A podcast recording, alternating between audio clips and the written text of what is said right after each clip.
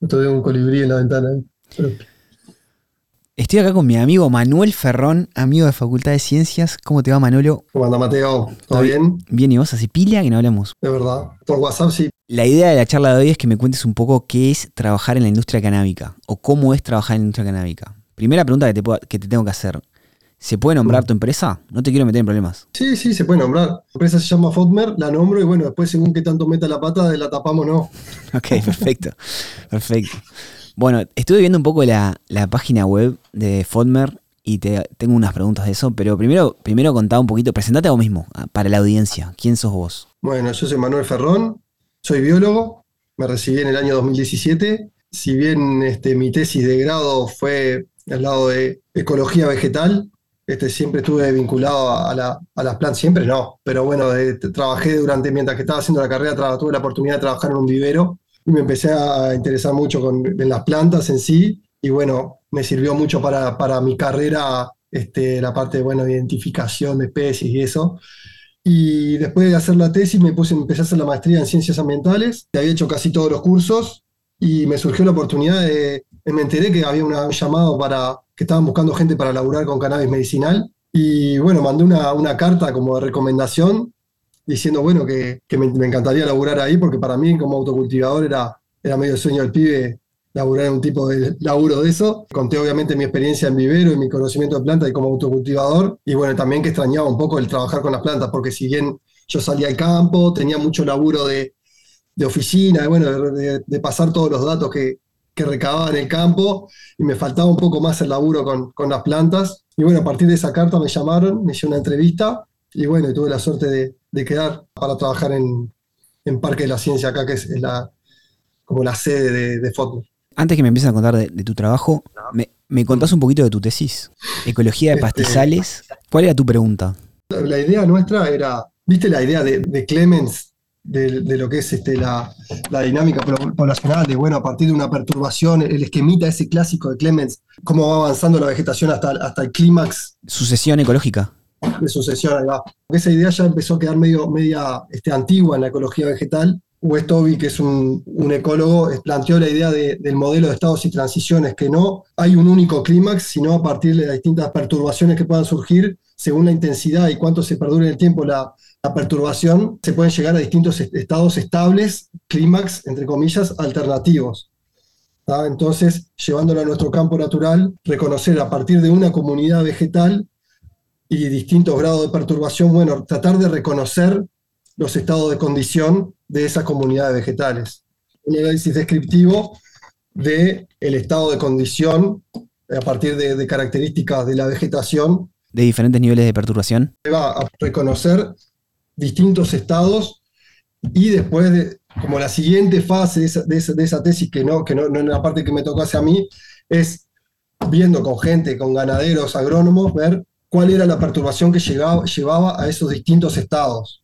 Cuando fuiste a aplicar al trabajo este, ¿qué fue lo que pesó más? ¿Tu título de biólogo o tu experiencia en un vivero, dirías tú? Pienso que fue lo, que, que sea biólogo ayudó, fue lo que ayudó más. Como que para ellos yo creo que pesó que sea biólogo, que sepan que estoy, que estoy en el cannabis este, hace, hace tiempo. Y bueno, y a mí personalmente pienso que las dos cosas me, ayudaron un montón, porque si hubiera sido solo por lo que aprendí de biología o de botánica, hubiera, me hubiera ido bien, pero, pero también tener la mano, saber laburar con plantas, me hizo ser mucho más versátil en, en mi laburo, que es lo que me caracteriza hoy en día en el laburo mío, que yo hoy hago de todo. Estoy, en todas las partes del proceso, estoy en todas. Manuel, y vos también sos autocultivador de, de cannabis, ¿no? Sí, soy autocultivador. Eso supongo que ayudó bastante. Sí, claro, sí, sí. vos, como, vos como autocultivador, que tenés bastante experiencia como autocultivador, Mm. ¿Qué diferencias? O sea, vos entraste a trabajar a esta empresa que, que, producen cannabis a nivel industrial. ¿Qué fue lo que más te llamó la atención entre la diferencia entre el autocultivo y la producción industrial? Principalmente es la parte de, bueno, este, atarse a un procedimiento, ¿no? O sea, yo, vos como autocultivador tenés mucha más libertad está la hora de, bueno, este, lo, que vas a usar, cómo lo vas a hacer todo. Acá es, vos tenés procedimientos para todo, todo está procedimentado. Acuérdense, acordate que es farmacéutica, entonces todo tiene que ser atado a un procedimiento y no te podés salir de ese procedimiento, es súper estricto. Y bueno, este, si bien tenemos la oportunidad, obvio, de, hacer este, experimentos y hacer pruebas y, y sobre todo con las plantas este, podés hacer pruebas, nosotros hacemos los procedimientos y una vez que hacemos los procedimientos, el proceso tiene que darse así, este, como nosotros lo hicimos el procedimiento. Todo, todo estandarizado, todo siguiendo un protocolo súper estandarizado, súper estandarizado, sí. Y bueno, la mayor diferencia que encontré fue esa y también este, que tenés todos los chiches, ¿no? Ah, mira. O sea, yo plantaba, plantaba sustrato, hacía el compost yo, o conseguía la tierra buena, o lo que, lo que, lo que necesitara, plantaba yo, tiraba en la, azotea a mis viejos, me acuerdo en, principio de, tener las plantas y, y bueno, con lo que tenía, sin darle mucho gasto, empezar a probar y a sacar, y bueno, probar a hacer esqueje con esto, con esto otro, y bueno, hacer un invernaderito en la azotea, andar sosteniendo lo que no se me huele, hasta acá tener las luces de, las mejores luces de todas, este, usar hidroponía con una receta conocida que es un éxito. Este, Fertilizante. Llevarlo a invernaderos con tremenda tecnología este, y hacerlas crecer y explotar y, sacar el máximo potencial de una planta que tiene un montón de, de, propiedades y beneficios que a lo mejor en otro cultivo bien doméstico este, no las podés hacer rendir tanto, ¿no? ¿Fertilizante? No, en verdad la, fertilización es, la solución.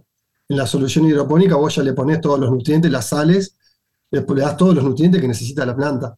Entonces, eso es lo que los, milagros de la hidroponía es, bueno, vos le das la receta la comida que necesita y la planta ahí se desarrolla con el óptimo. No, tiene, no falla. desarrollo, todo, y no falla. Claro. No falla. Manuel, vos ahora estás en un, en un rol más de cultivador. Me imagino que cuando arrancaste era un rol más de cultivador y ahora capaz que estás más de gestor, ¿o, o no? ¿Esto, ¿Hace cuántos años estás trabajando en esta compañía? Y yo estoy desde 2019. Yo tengo cinco zafras ya. Te cuento un poquito cómo, cómo funciona. Nosotros en, en, Parque de la Ciencia tenemos lo que son las plantas madre, las genéticas. A esas genéticas, a esas plantas madre, nosotros le sacamos esqueje, le sacamos clones, hacemos los clones mismos ahí en Parque de las Ciencias. Y esos clones después se van a Nueva Albesia, a invernaderos, y ahí se desarrollan, florecen, son cosechadas y se llevan a una planta de secado y curado que está ahí mismo en Nueva Albesia para, secar y procesar hasta el producto final. Ah, o sea que tienen dos plantas, una en Montevideo, que es la planta de, o sea, donde hacen la genética de las plantas, y la otra es donde, en Nueva Albesia, es donde hacen la producción en masa. Claro. Una pregunta, ¿qué es hacer un clon? Ahí va. En verdad un clon es una palabra más técnica, lo que son es el típico esqueje, es a partir de una planta madre, hacer cortes y generar plantas hijas de exactamente la misma genética, por eso digo que son clones, es una manera de reproducción vegetativa de, las plantas.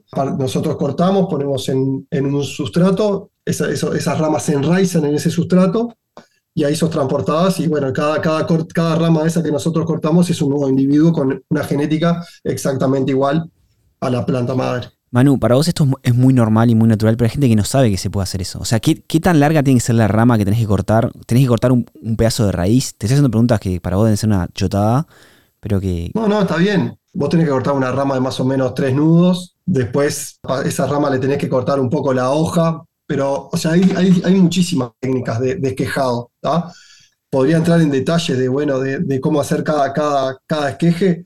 Lo que sí es planta madre, se cortan ramas, esas ramas se ponen en un sustrato, ese sustrato se riega, enraiza y se pone en un envase definitivo o un intermedio. Si haces las cosas más o menos bien, ¿qué porcentaje tenés de esos, de esos ramas, de esos esquejes que van a funcionar?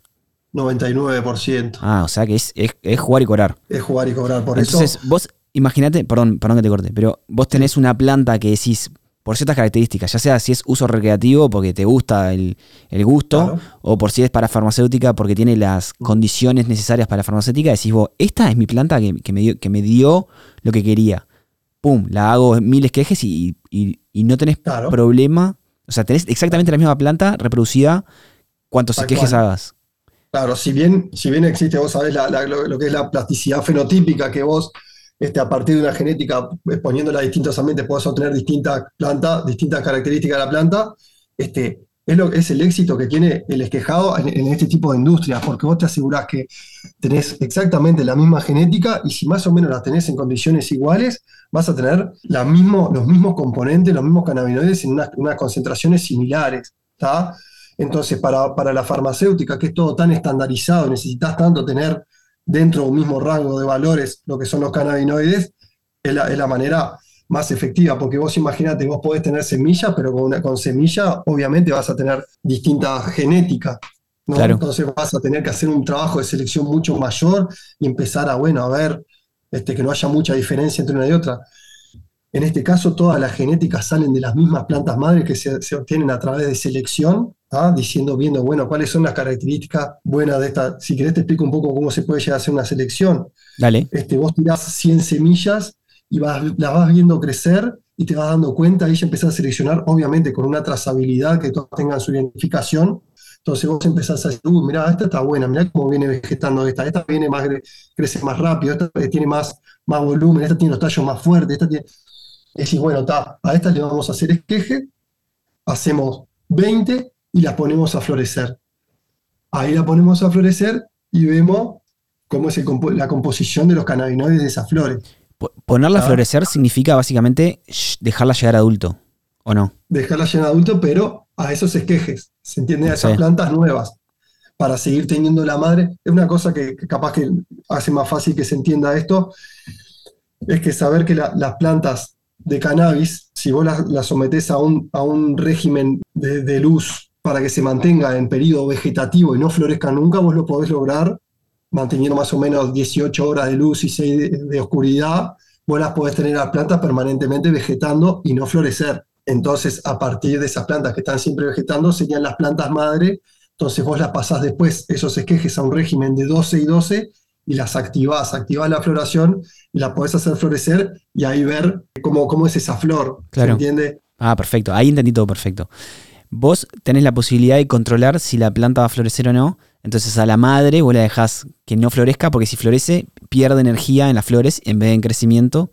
Y después cuando decís vos, esta me interesa, vamos a ver qué onda con la flor, ahí le cambias la luz, florece y decís, bueno, si es esta, a la madre, es que es que es que y vamos con esa. Claro esta va a ser la madre que, nos gustó porque mirá la flor que dio. Y eso lo tenés que hacer con, con, todas las que más o menos que son buenas. Hay muchas veces que vos podés decir, uy, esta madre vegetando es muy linda, vegetando, es muy vigoroso todo, pero a lo mejor las flores no tienen ese, esa, esa cantidad de THC o ese perfil de cannabinoides interesante para la farmacéutica. Ahí va. ¿Ah? Manu, hemos hablado bastante de que, es para farmacéutica esto. Tenemos que explicar eso. O sea, tu compañía no vende ningún tipo de cannabis recreativo. No. Solamente para uso medicinal. Sí, es flores con alto eh, contenido de THC, cannabis para venta medicinal. Es todo para exportación y no puede usarse con fines recreativos, o al menos sí lo podrían usar, pero sería el médico quien se lo receta a los pacientes, es con receta. Si bien esa parte yo no estoy tan al tanto, porque yo estoy más en la parte productiva, no de venta y todo, es, es lo, que, lo que tengo claro yo de, de, toda esa, esa, parte. Ahí va, perfecto. entonces, contame un poco de la parte productiva. Me dijiste, me contaste cómo es el tema de los, de los, de los clones, de, hacer los esquejes y generar los clones. Después yo estuve viendo un poco en la página, en la página web un poco, y hay como diferentes etapas. Que otra etapa es el curado y el secado. Me imagino que de las flores. De las flores. ¿Cómo, ¿cómo hacen eso a gran escala?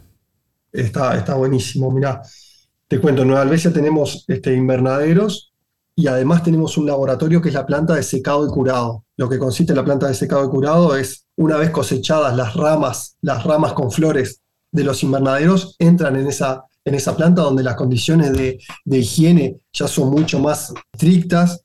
Ese es un laboratorio GMP, que, es una certificación que se da a nivel europeo que no, te permite entrar en mercados más exigentes. En esa planta lo que, lo que ocurre es, bueno, se secan esas ramas, luego se, se desramifican, se sacan de las ramas, se manicuran, manicurar es sacarle las hojas y que quede solo la flor neta, se curan tres días más y se empacan y, se, acopian, como quien dice. ¿Cómo se curan? Nosotros le llamamos curado a lo, que es, continuar secando un par de días más la flor luego de la manicura, pero en verdad el, curado real de una, de una flor de cannabis se da en condiciones de, sin oxígeno, se, se, daría en realidad dentro del empaque final.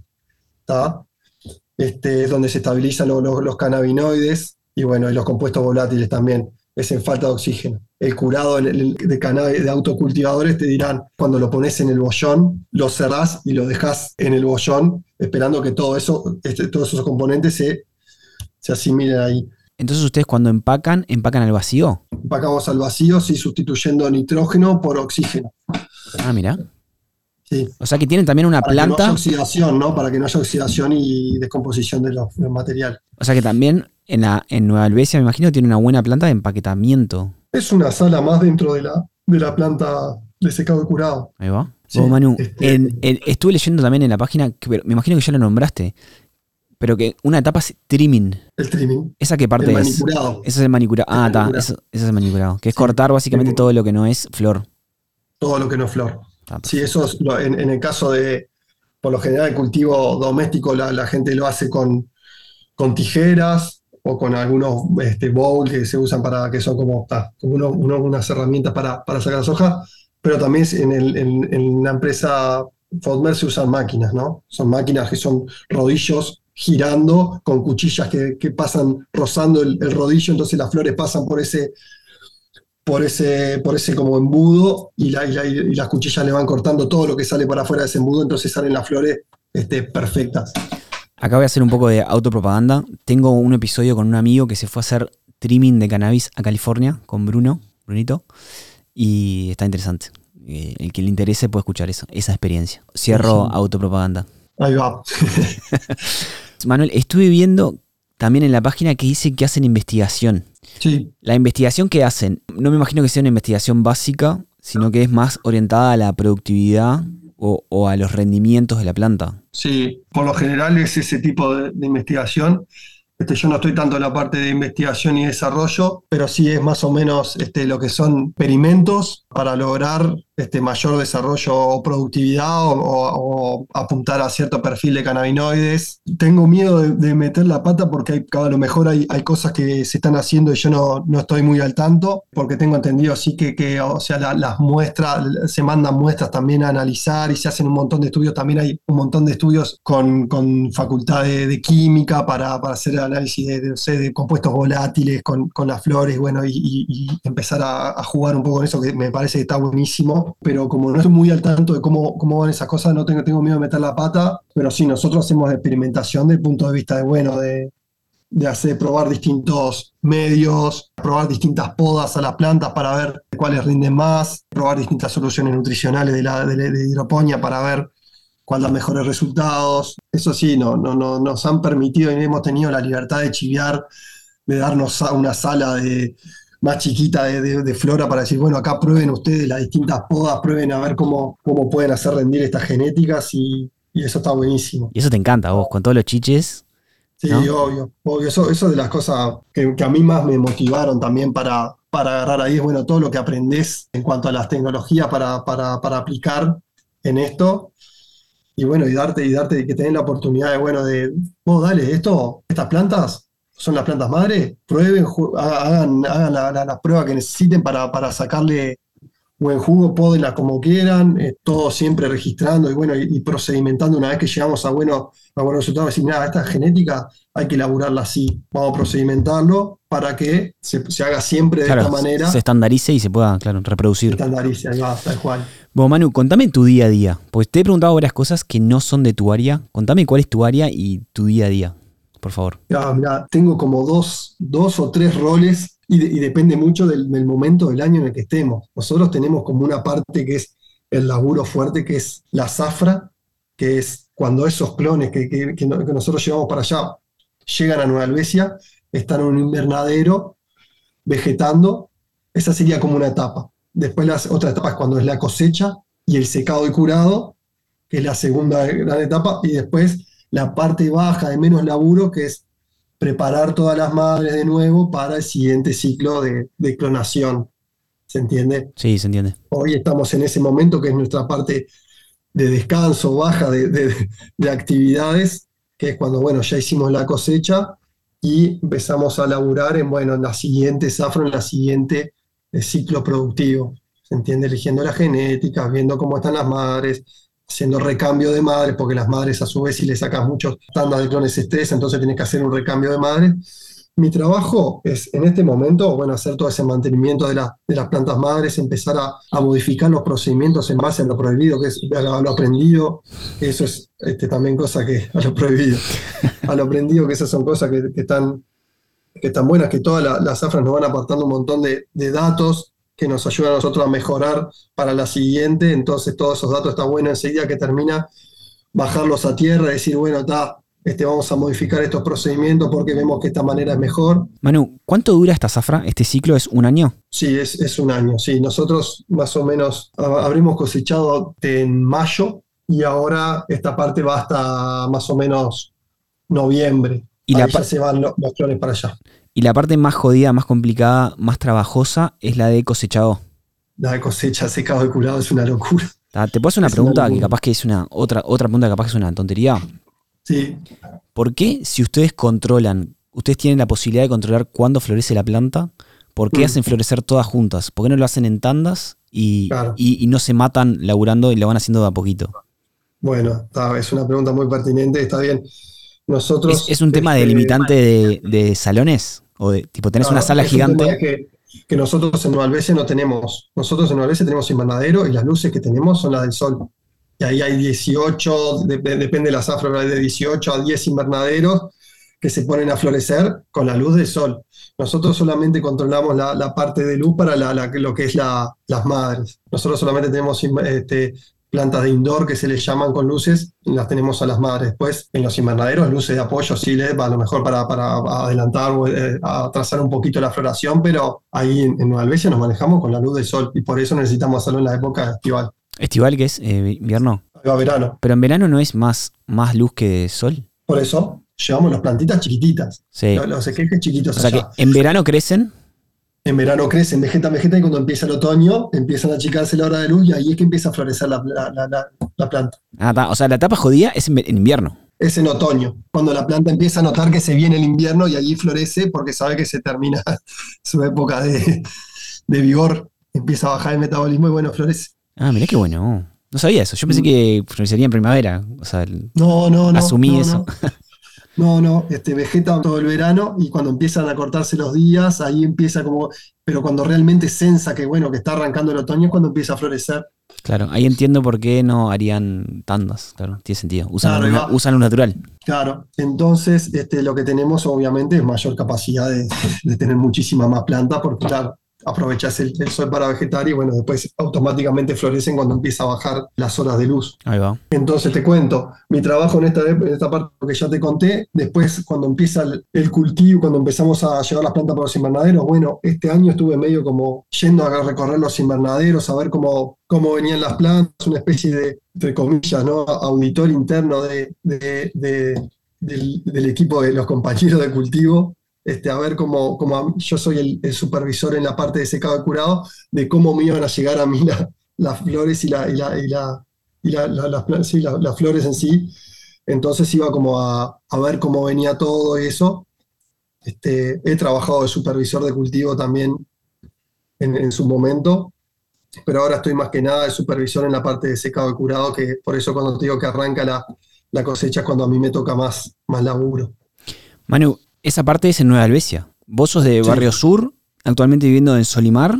Palermo, Palermo. Bueno, perdón, vos, perdón. Vos sos de Palermo, actualmente viviendo en Solimar. ¿Cómo haces con el tema de la ida a Nueva Albesia? Y bueno, es, todo un tema. Mira, yo al principio te arranqué solo como supervisor de secado y curado. Tenía que ir solo en la parte que estábamos haciendo secado y curado, que era un mes, un mes y medio, de lunes a viernes, ponele, este, a un hotel y vivía en ese hotel de lunes a viernes, los fines de semana venía para casa. Después fui supervisor de cultivo y además de la planta de secado de curado, y ahí tenía que estar como cinco meses fuera de, o sea, Nueva Albesia, pero ahí lo que hacía era ir poner el lunes, martes, jueves y viernes laburaba allá y venía los miércoles, como que acortaba un poco la semana.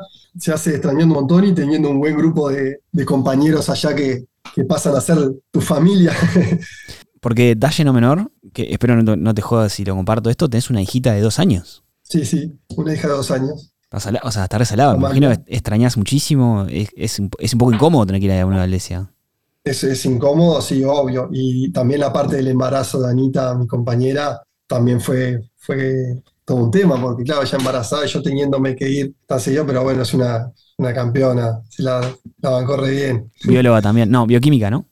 Bioquímica. Bioquímica. Bioquímica. Y bueno, está, sabía que era, era un tema de, de laburo y bueno, está, se tenía que hacer. Se extraña, pero también es, sano también un poco.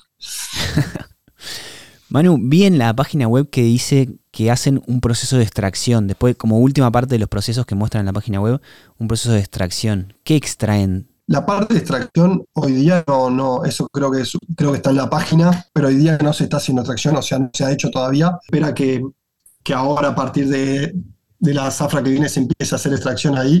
Y extracción es aceites hacer sacar aceite de, las flores y bueno, empezar a comercializar ya como lo que sería un producto más terminado y más, o sea, si bien las flores se comercializan y las flores que nosotros vendemos son para fumar, es como este, otra manera de, administrar la medicación este sería por, por aceites en gotas, ¿no? También es una, es una de las vías de consumo del cannabis que tiene abarca como más público, ¿viste? Abarca como que podés atender a otro público que a lo mejor no puede, no es capaz de fumarse por distintas cosas, o porque no quiere, o porque no puede, o por lo que sea, este, no puede fumar y bueno, está, este, puede, es capaz de recibir los beneficios de, la medicación este, por esa vía. Manu, ¿cuántos empleados tiene esta empresa? Bueno, más o menos, más o menos. Fijos tiene, creo que son entre 20 y 30 pero después en Zafra llega a tener 300. mi pregunta es, de estos de esta cantidad de empleados total, ¿cuántos decís que usan marihuana recreativamente? Wow. O sea, ¿importa? La pregunta es, eh, ¿vos notás que los empleados van a trabajar ahí porque les gusta el, el faso? Bueno, hay, un montón que está, está buenísimo eso. Nueva Albesia es un fenómeno hermoso porque al principio cuando llamaban a la gente, era, como, había era tan variada la gente que venía, entonces te venía de los fumetas que decían, voy a trabajar en cannabis, va a estar de mal, no sé qué, te caía la, las personas más mayores que no tenían ni idea, lo veían como un cuco, que venían hasta ni siquiera le decían a sus familiares que iban a trabajar ahí por vergüenza, ¿entendés? Y había gente que iba ahí que no, no tenía ni idea y caía porque era un laburo. Un laburo, chau un laburo, chau. Y está buenísimo como la gente esa que al principio estaba eh, totalmente escéptica o después tipo aprendió un montón, se sacó el cuco, incluso plantan en la casa aplicando lo que aprendieron en el laburo y te dicen, oh, te muestran, mira las plantas, me pasó esto, me pasó lo otro. Este, gente de 50 años, ¿entendés? Está divino. Claro. Manu, tengo, tengo dos preguntas ahora que, me, que decís eso. Una, ¿hay algo que hayas aprendido en el laburo que lo hayas llevado para tu casa? Y otra, si hay algo que vos ya has figureado en tu casa, que lo llevaste al laburo y fue un golazo. Del laburo a mi casa, obvio. Tenés mucho más número de plantas, más pruebas para hacer, más detalles para fijarte y podés acelerar el proceso. Este, y si tenés más o menos buena capacidad de observación, no. Después lo aplicás en tu casa y es un gol obviamente, laburo con compañeros que saben un montón también, me han enseñado pila, incluso los, los gurises afrales que han caído, hay un montón de gente que sabe un montón de cannabis en Uruguay, mucho más que yo, que había entrado ahí, y, por suerte he aprendido un montón de todo el mundo que, que ha estado ahí, eso sin duda. Y después que yo haya aplicado desde lo que sabía en mi casa allá, bueno, un tema, un poco un tema también de lo que aprendí al vivir de las podas y eso de poder optimizar mejor este, las plantas madres, sacarle más clones, y eso creo que es una de las cosas que, sí que como siento que aporté un poco ahí, no, obviamente no fui yo, que, pero bueno, está con los compañeros empecé a, aplicar ahí distintas maneras de podar para, para sacar más clones y eso sí creo que, la experiencia mía en, en, vivero y también en casa como que, que sirvió un poco.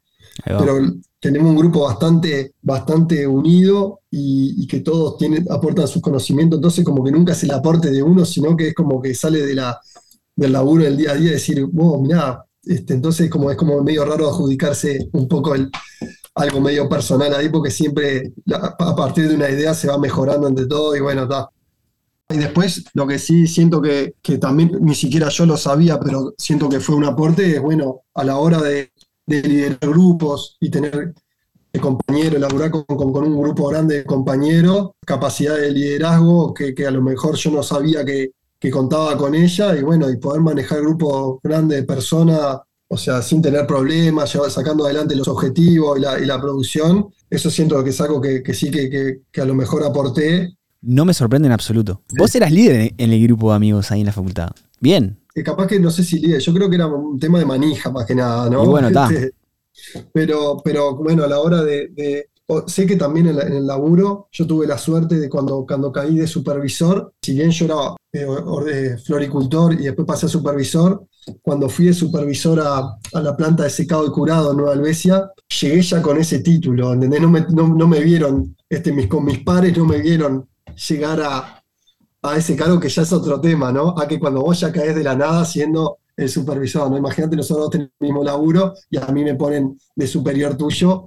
Es un tema que cuando ya te cae uno de la nada, te dice, bueno, este es tu supervisor y ya está, ¿viste? Entonces, eso es un, beneficio que me la hizo mucho más fácil, la verdad, este, a la hora de, bueno, de liderar esos grupos de compañeros, pero, pero está, este, yo creo que la, virtud era en, llevar adelante los objetivos teniendo un buen clima de laburo, que es algo de lo que la mayoría de la gente le gusta laburar ahí porque, porque el clima de laburo es divino. Manu, ¿tu, tu flia? ¿Viste que hablaste que a alguna gente le da un poco de vergüenza eso? ¿A vos te dio vergüenza en un momento contar a tu familia o, o ni loco, no? No, a mí vergüenza me da lo que hacía antes que, que, que, laburar ahí. ¿Qué hacías Cuando antes? traía el orgullo, amigo. ¿Qué hacías antes? Y no, digo, de, digo, hacer antes lo que hacía antes, bueno, está, el tema de, no te digo que me da vergüenza cultivar, pero a lo mejor mucha gente te veía a lo mejor teniendo plantas, siempre, siempre o fumando porro o teniendo plantas, te veía como, bueno, mirá, este nene está, para esta y bueno, ver que realmente mis padres, por, por supuesto, nunca, nunca me trancaron en nada con eso, porque también veían que era algo que a mí me le ponía un de cabeza y como que me gustaba. Pero a lo mejor otras personas que veían que que estaba en eso era como, bueno, esta persona está, en la mala, está plantando droga, droga ilegal. Después cuando se legalizó como que hubo un poco de cambio de cabeza y bueno, y ahora que ven que, que estás laburando en, una empresa farmacéutica que se dedica al cultivo de cannabis, como que ahora vienen las, las que te señalaban, las vecinas que te señalaban con el dedo, te piden un poco para, porque les duele la, la espalda o porque la hija tiene no sé qué cosa. Mira. No, bueno, pero es común, o sea. Es no, está bien, aprende también, ¿no? Cambia la cabeza porque hay mucha más información y se sacan los cucos, ¿no? Que todavía están, pero, pero menos. Bien. Manu, la empresa que vos trabajás no vende ningún tipo de, marihuana recreativa y ni siquiera vende marihuana farmacéutica para Uruguay. ¿No vos decís de marihuana recreativa? O sea, la marihuana es recreativa. O sea, ah, la marihuana que nosotros vendemos tiene THC es recreativa. Bueno, pero se usa como prescripción médica. Se usa como prescripción, médica, sí, por supuesto. Pero digo para que no, no haya confusión en que, porque farmacéutica no es recreativa. Ok, o sea, potencialmente ese faso que vos plantás se podría fumar y pega. Sí, claro que pega. Hay que, hay que mm, controlar a los empleados a veces de que no se lleven facito. Y bueno, si estás trabajando con una, sustancia súper controlada en ese aspecto, vos podés tener incluso problemas de, quita de, licencia o bardos grandes por filtración de, es un producto súper controlado. Todos los residuos tienen que ser súper controlados, residuos psicoactivos. La, la, normativa es súper estricta con eso, tiene que ser destruido con escribano. Y el control es un control, sí, obviamente hay cámara de seguridad en, toda la, en todas las plantas y en todos los invernaderos y también pasan por revisión. Cuando nos vamos, todos pasamos por distintas instancias donde, donde se controla que no se filtre nada de material. ¿Alguna vez agarraron alguno tratando, de llevarse? Vos sabés que no, no, por suerte no. Ah, mucho mejor, ¿no? Si no es un incómodo. Pasa que cuando, obviamente a, mucha gente le da, no, no, te estoy diciendo que nadie se haya llevado, ¿no? Pero hay, a, estar conviviendo con tantos compañeros que son cultivadores, como que no hay mucha necesidad de, llevarse, ¿no? Porque aún hay flores en la vuelta. Entonces, como que la gente, ¿para qué te vas a arriesgar de un laburo que, está divino, que, está bien, que... Ah, aparte no solo arriesgarte a eso, vos estás en una zona, este Parque de la Ciencia y Nueva Albesia están en zona franca. Entonces tenés una aduana entre medio. Entonces vos estás sacando flores robadas pasándola por una aduana, eh, eh, por un par de flores, que le podés sacar chirola o para fumarte vos, es algo medio tonto y eso lo concientizamos antes de, que hagan la macana, ¿no? Claro. Decir, vos, dice gente, este, esto es lo que pasa y este es el delito que se está cometiendo si se hace alguna locura de esta, sean inteligentes. Manu, vi que una noticia que salió es que ustedes entraron al mercado alemán. Sí. Vos sabés que yo viví en Alemania un tiempo. Mm. Me acuerdo que había locales que vendían productos derivados del cannabis pero no vendían nada que tuviera THC, vendían solamente productos eh, cannabis con CBD. O CBD. Primero, ¿también vas a explicar la diferencia entre, entre esos dos compuestos? El THC y CBD son dos cannabinoides del cannabis. El THC tiene, tiene este, efectos psicoactivos, que es lo que conocemos como el PEG, esa cosa que, vos sos capaz de sentirlo, y sentir distintas sí, sí, lo percepciones y efectos en, la psiquis. Y el CBD es algo más que no, que no tiene ese efecto, que es más bien algo más este, sedante, tranquilizador que provoca efectos totalmente más de, calmante y eso, para, para dormir, Son, se usan para, para cosas distintas. Entonces, ustedes, el cannabis que producen con THC y lo llevan a Alemania, ¿qué pasa con ese cannabis? Creo que en Alemania se está vendiendo con marca propia de, de Fodmer, tengo esa idea. Esa, esa, ese cannabis es recetado por médicos a personas que lo necesitan y es vendido, este, vendido a, partir de, esa, de la, de la persona va con esa receta médica, se le, se le, venden las flores mismo para que ellos se vaporicen o la fumen. Mano, y hablando de, cannabinoides, acá en Texas encontré otro cannabinoide, viste, en, el pueblo donde yo vivo, San Marcos, no sé por qué está lleno de, lugares que venden dispensadores de, no sé cómo se llama, eh, lugares donde venden cosas, productos de marihuana. Y entré un día a ver, ahí a chusmear, y no, no venden THC, venden CBD y venden otra cosa que se llama Delta 8. Ahí va. ¿Eso qué es?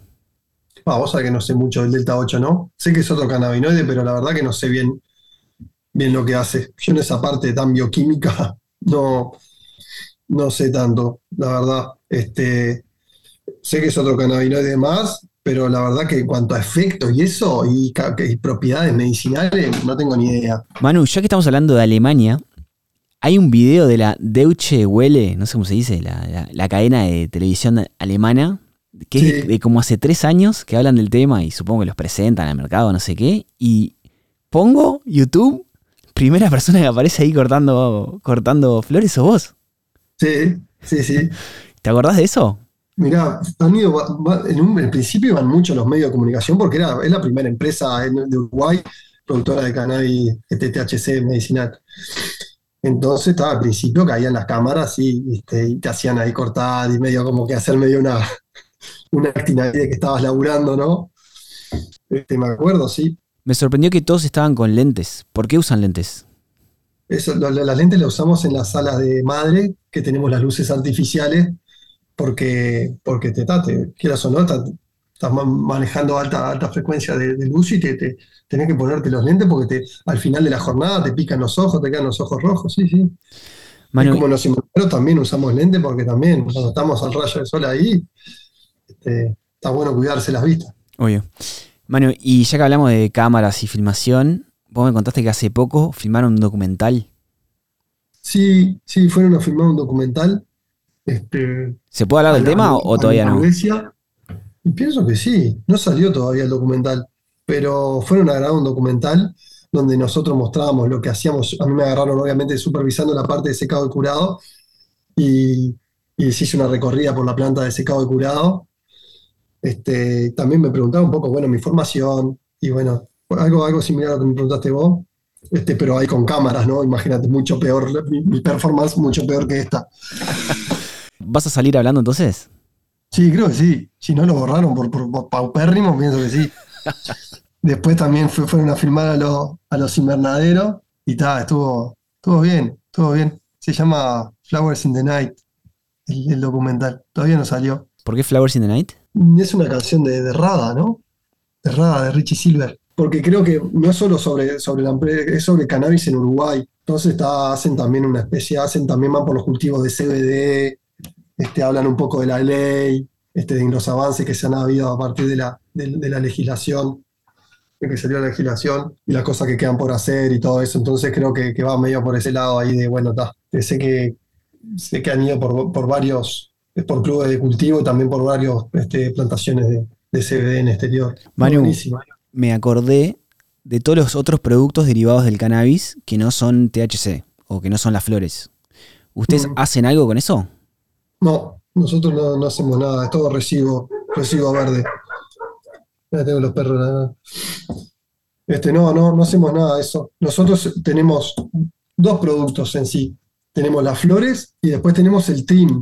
el trim es el, subproducto, luego de, que, hacemos el trimeado, toda esa, esa, esa, manicura que sale de las máquinas tiene potencial psicoactivo porque tiene este, tricomas, que esos tricomas tienen cannabinoides, entonces es un subproducto que para extracción este, tiene un valor y se puede utilizar, no para fumar, pero sí para extracción. Entonces es un subproducto que, también es comercializable y es, parte de, la oferta que hay también.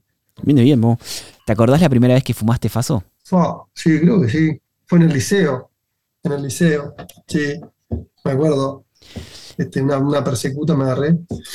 Y desde ese Faso de mierda, imagino que era un paraguas asqueroso, hasta lo que estamos ahora, o sea, tremenda evolución, ¿no? Sí, claro.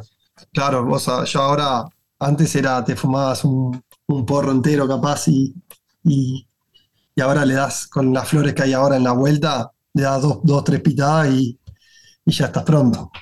No ha cambiado mucho. Por suerte la calidad y no y no, yo me acuerdo de tener 15 años y bueno, ir a ir a, una boca a comprar, a comprar palanca de, de porro. Imagínate un gurí de 15 años, ahora andan metiéndose en, cualquier lado. La locura. Este, nos metíamos en cualquier lado de atrevido nomás, consiguiendo nunca flores, ¿no? Siempre paso paraguayo, este, picado a veces a licuadora, cortado con la, primer carqueja que encontraban en el cantero. Oye, ahora tenés paladar fino, sos de los que no, no fumo otra cosa que no sea. No, no, no, Pero viste que ahora la gente está más selectiva y tiene paladar más fino para eso.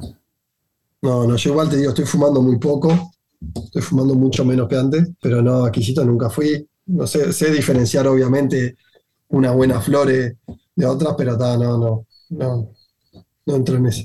No, a mí lo que me embola es, es, la parte, lo que más me molesta de todo esto es la parte, la parte que afecta a la gente que planta o la hipocresía, en verdad. No, no me todo lo que, que la gente quiere hacer con el cannabis y todo eso me tiene sin cuidado.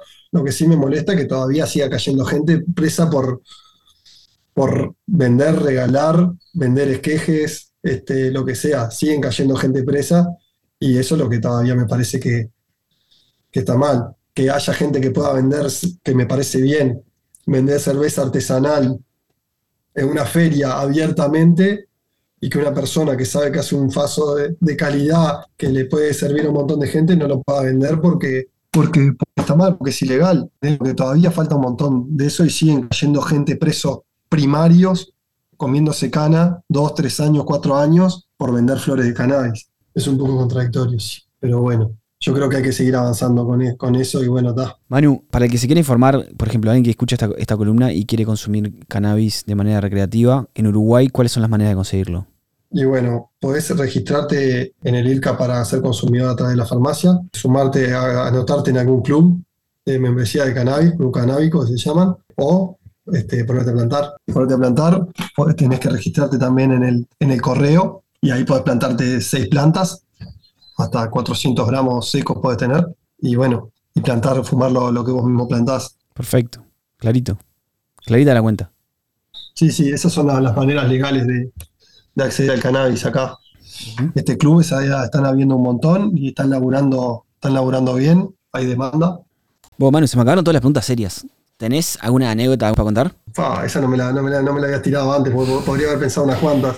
muchas cosas día a día que tipo laburar entre carcajadas permanentes, ¿no? O sea, y a veces tenés que andar controlando que no se te desmadre todo, porque vos tenés que cumplir un montón de, de procedimientos, un montón de normas, y cuando laburás con un ambiente tan, tan sano y tan, tan de, reírse y eso, como que está, es medio difícil, este, pero está en la, la, capacidad es esa, de la de, poder sacar adelante tremendo laburo, este, con la gente laburando en, ese, en esa sintonía, ¿no?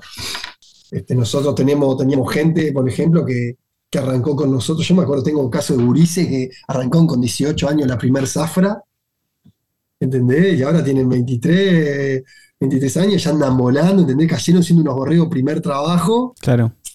Y ahora son unos locos que vos. Saben todo. Pueden trabajar en cualquier lugar del Uruguay porque están resarpados acá. Sí. Y, después también me pasa el caso de, no sé, veteranos que, entraron a laburar y al principio todo medio así, y arrancó y es loco, una, lo veíamos podar los primeros dos años y era tipo, vos, loco, tiene una podadora en la mano.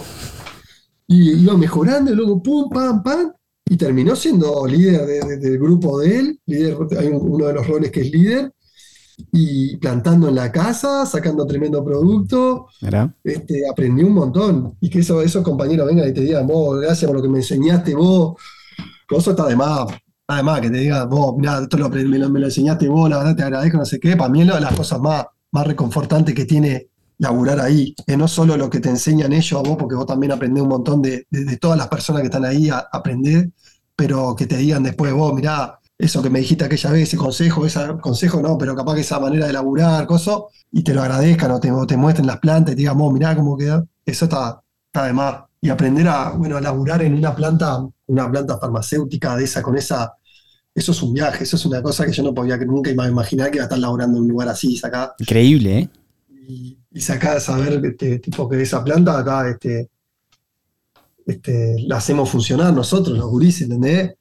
Y, eso está, está buenísimo. Que nos dejan, los jefes nos dejan ahí, nosotros le hacemos, le sacamos, le sacamos jugo, le metemos la flores para ahí y somos un montón de, personas que le estamos metiendo para sacar, para sacar tremendo, tremendo producto de calidad, eso está de más. Vos, Manu, tremenda charla. Bueno, me alegro mucho. Abrazo grande, Manu. Muchas gracias. Dale, dale, cuídate. Gracias a vos.